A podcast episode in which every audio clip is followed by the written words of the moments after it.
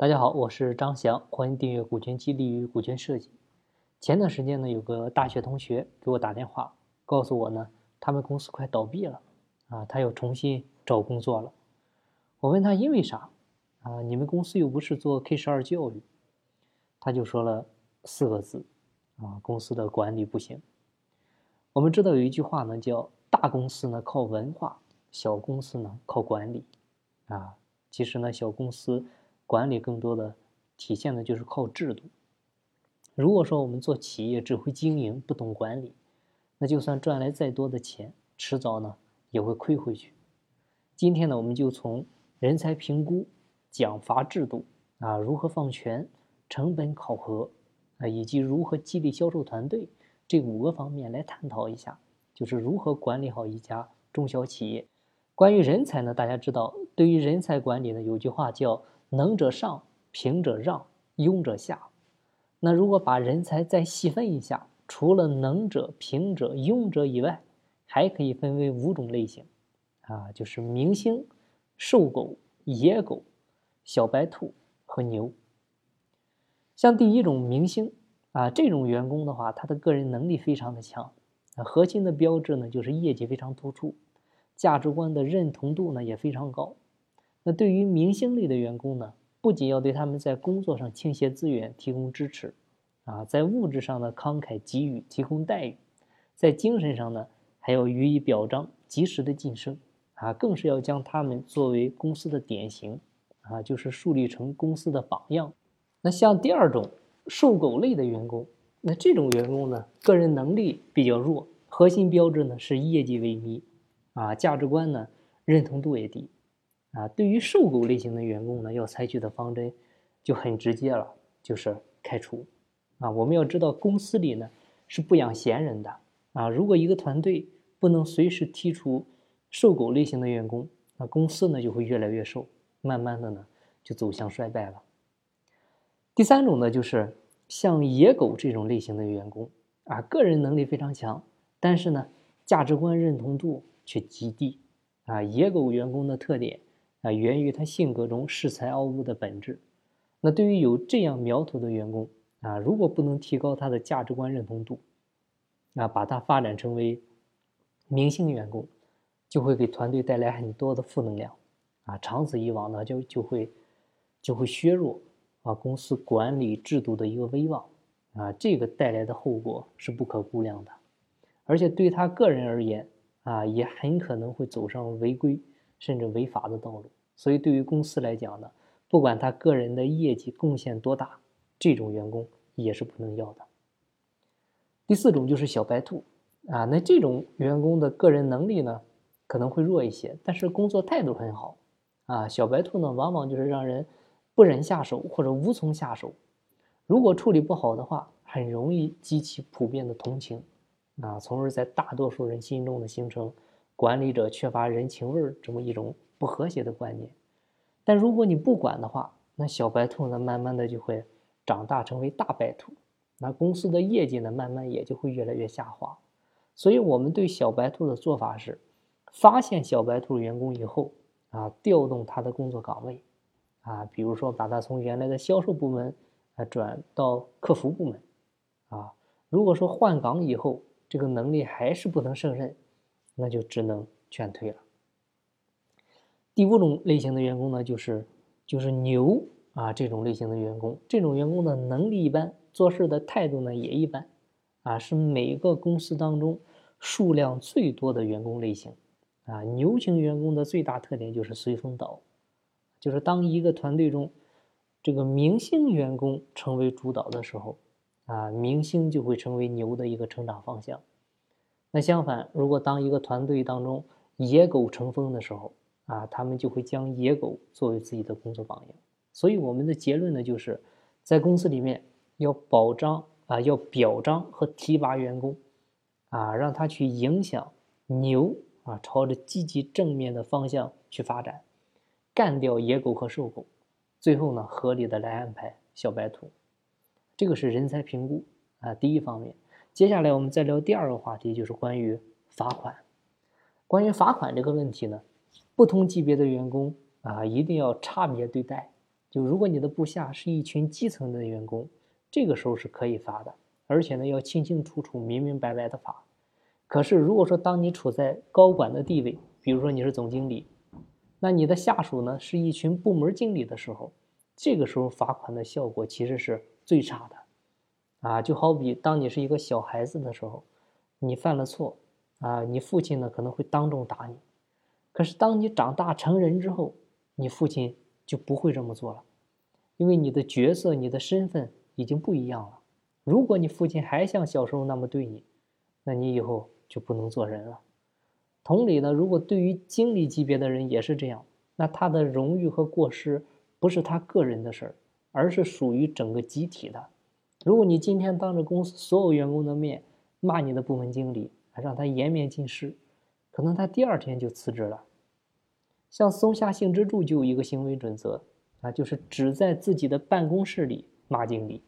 出了办公室就会对他非常尊重，在他的员工面前还要维护他的权威啊，去鼓励他，让他的员工以他为荣。否则的话，你以后他布置工作，就不会再有人听他的了。第三点就是关于放权，公司做大了，老板一个人的能力呢总是有限的，不懂得放权的公司，那老板肯定就是自己一个人干到死，他公司也做不大。但如何放权又是一个技术活啊！我举个例子，我有个朋友呢自己开公司，在济南的华强广场卖这个笔记本电脑，公司呢十几个人啊，我每次去呢都看到他一个人在公司里面忙得不可开交。啊，又忙进货、忙销售、忙结账，啊，忙售后维修，啊，他都亲自参与。后来呢，他家里有个什么事儿，半个月呢没去公司，他没想到啊，公司里面的业务是一落千丈。销售他卖不出去东西，因为顾客呢只认他本人，员工呢又不懂技术，顾客呢想维修，把机器拿来了，看他不在，那只能去其他的店。他这个时候才意识到问题的严重性。啊，他发现公司离了他，他就没法运转了。之前的话呢，他不懂得放权啊，总觉得员工的能力不如他，啊，怕丢单了可惜。每单生意呢，都希望能够获取最大的利润。那员工呢，也不懂任何技术，遇到问题呢，也都全推给他。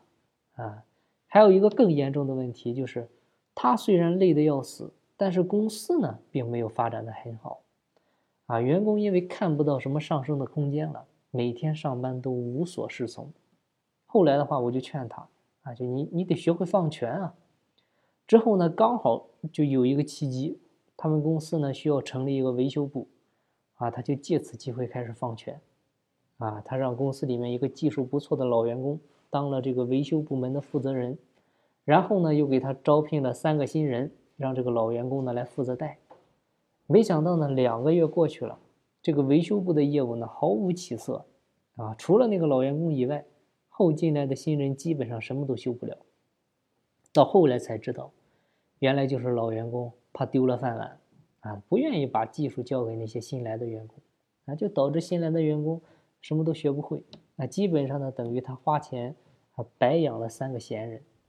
那像放权这种事呢，它从来不是一劳永逸的。啊，没有完备监督计划的放权，其实等于是渎职，啊，全程监督整个被放权的案子，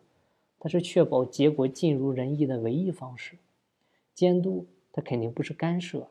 啊，它是通过不时的检查来确定活动的进行呢能够一如预期。所以呢，要定期的向高管，也就是向这个这个项目给他放权的人。来进行汇报，一定要是这样的。接下来呢，我们再聊聊第四点，就是关于成本。因为对公司的日常运营来说，成本呢可以分为两种，一种呢是策略性成本啊，就是能够给公司创造出利润的这种花销。你比如像产品的包装费啊、广告费啊，甚至是员工身上那种高档的制服啊，因为这些钱呢会跟利润成正比，通常是你花的越多，赚的就越多。所以呢，像这种钱呢是不能省的。另外一种呢，就是非策略性的成本，那就是不能创造利润的花销。你比如像我们办公室内的打印，啊，就可以给员工规定，啊，非必须的啊，你打印纸啊，就必须要用用满双面，啊，只用一面的话就是浪费公司的资源。那业务员呢出去跑业务，同样的时间效率下，能坐地铁的不打车，能打快车的不打专车，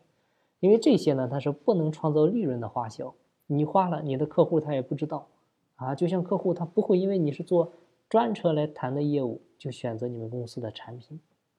所以控制好成本呢，对于一家公司来说是非常重要的，啊，尤其是对于一些劳动密集型行业，你利润它就都是这么一点一滴挤出来的。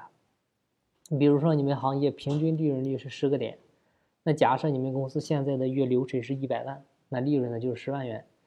啊，那如果你想让你公司的利润翻番，想赚到二十万，那这个时候两种做法，第一种呢就是把业绩再提高一倍，把这个月流水呢变成两百万。我们做过企业的人都知道，这个难度是非常大的，啊，反正短期内是非常大。还有另外一种办法呢，就是把经营的总成本降低，啊，包括。啊，比如跟供货商降低一个拿货价，啊，你比如你砍掉运营中的那些非策略性的成本，你比如说在公司内部我们开展节约竞赛等等，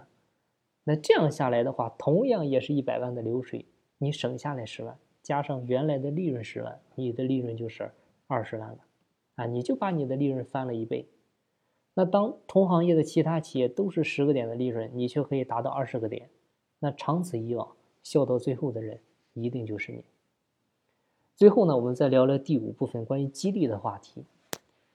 就是我们打过游戏的人呢都知道，他很多网络游戏啊，尤其是一些闯关类的游戏，你玩到最后呢都会出现一个大 boss。有时候呢，你会反反复复的去打一个 boss 啊，因为每次呢你打死他，他都有一定的几率爆出一些好装备出来。经常是十到二十分钟你才能刷一遍，很多人呢就经常为了得到一件好装备啊，反反复复的刷，也不会感到厌烦。为什么呢？它就是因为这个机制，它会给你带来希望啊，你会觉得每次都是一个新的开始啊，都是一个新的机会，都有新的可能。那这次没打出来想要的不要紧，那再坚持十几分钟，那下次就有可能出了啊。所以这个就是快速开始。再来一局的魔力，啊，这么好的机制，那我们为什么不把它运用到公司的管理当中去呢？你比如说，公司的销售团队，啊，设立个金牌和银牌的奖励机制，定个最低标准，啊，最低标准以上的每天销售额第一名的销售员，啊，就可以得到两百块钱的金牌奖励，那第二名呢，就可以得到一百块钱的银牌奖励。那这样做的好处呢，就是每个业务员。他每天都会像打了鸡血一样去力争第一，因为大家机会均等啊，啊，只要努力，谁都有机会拿到奖励，并且呢，谁也不会计较自己昨天的排名，而是把每天都当成一个新的开始，每天呢都有一个新的希望。啊，为什么会这样呢？就有科学家就研究过，人的大脑呢分为理智大脑和初级大脑两个部分。像理智大脑呢，是掌握人的理智规划这些高级思维；初级大脑呢，掌管人的欲望、简单决策这些原始本能。比如说，你跟员工说，啊，跟员工说一年以后要给他涨工资，要让他当主管，啊，他会觉得你这个事属于长远规划啊，甚至有点遥不可及，啊，也就是说，你只是唤醒了他的理智大脑的那部分，啊，不会让他产生立即行动的想法。但是如果你跟他说，你每天都有机会得到一百块钱的额外奖励，那他就会非常乐意接受，因为这个时候你唤醒了他初级大脑的原始冲动，啊，就让他觉得这个事儿很刺激。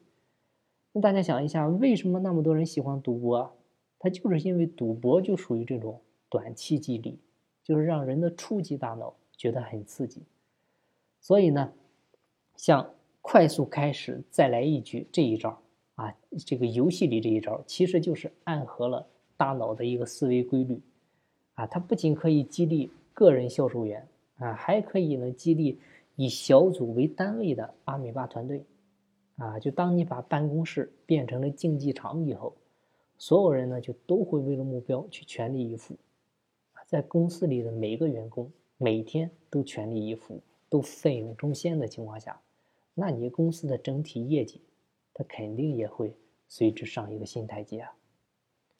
好了，今天的分享呢就到这。有更多股权或者管理方面问题，欢迎加我微信详细沟通。金不在西天，金在路上。我是张翔，下期再见，拜拜。